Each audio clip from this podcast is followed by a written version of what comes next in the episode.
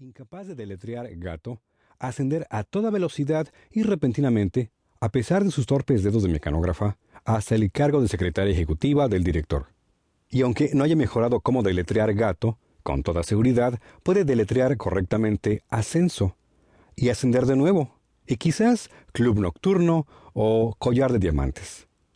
Y también hemos visto al joven con buena prestancia ascender a toda velocidad por encima de sus mayores, quizás porque sabía contar el chiste apropiado o jugar al golf ligeramente peor.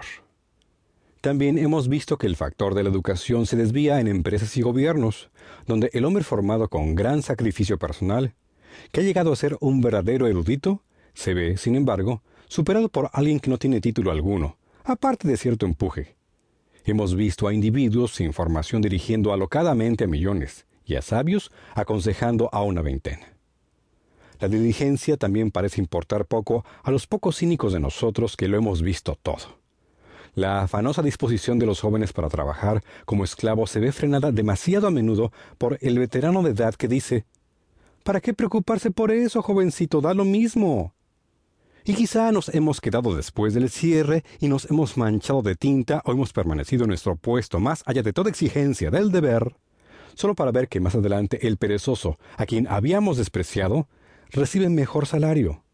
Y hemos dicho que no es justo, ni por asomo. Y hemos visto también que el interés se reduce a nada.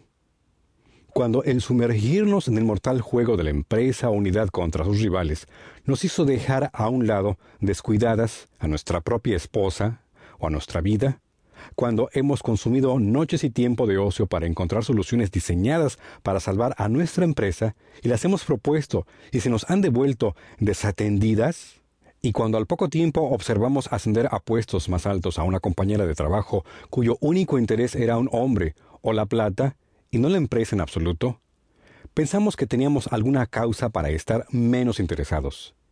Y el interés en nuestro trabajo lo condenaron aquellos a nuestro alrededor que, sin comprenderlo, se cansaron de que habláramos al respecto. La inteligencia, frente a este desfile interminable de ilusiones rotas, parecería no tener ninguna importancia para nuestro destino. Cuando vemos al estúpido gobernar a la mayoría, cuando vemos aprobados planes y decisiones que habrían sido condenados hasta por los hijos de los trabajadores, nos preguntamos qué podría tener que ver la inteligencia con esto. Podríamos llegar a pensar que es mejor ser tonto que ultrajar continuamente a nuestra propia inteligencia con las estupideces que pasan por ser planificación empresarial. Ante esta corriente, este caos confuso de causas fortuitas para ascensos y aumentos de sueldo, la capacidad personal parecería ser algo desperdiciado, Hemos visto la nuestra desperdiciada. Hemos visto desdeñadas las capacidades de otros. Hemos visto surgir a los ineptos mientras los capaces permanecían despreciados e incluso desempleados. Así que la capacidad personal no parecería ser el factor que antaño podría haber sido para nosotros, pequeños engranajes en las trituradoras ruedas del destino empresarial.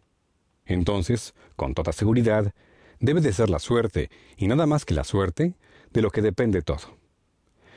Y así, incluso a un observador experimentado, le parece que obtener, conservar y mejorar un empleo dependen todos de un caos de causas, todas fuera de nuestro control.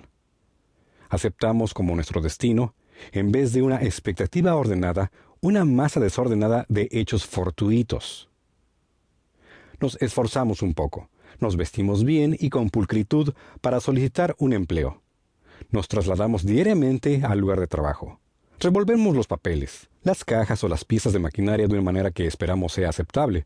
Nos vamos a casa en un transporte abarrotado y esperamos otro día de tediosa labor. De vez en cuando comenzamos un curso por correspondencia que nos daría una pequeña ventaja sobre nuestros compañeros, y a menudo lo abandonamos antes de terminarlo. Parece que somos incapaces incluso de este pequeño esfuerzo para ayudarnos en nuestro camino contra este diluvio de hechos fortuitos nos enfermamos.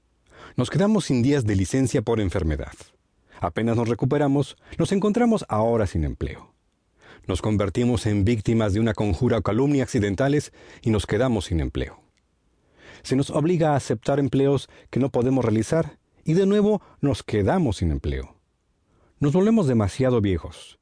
Pasamos el tiempo recordando lo rápidos que éramos antaño y cierto día nos quedamos sin empleo.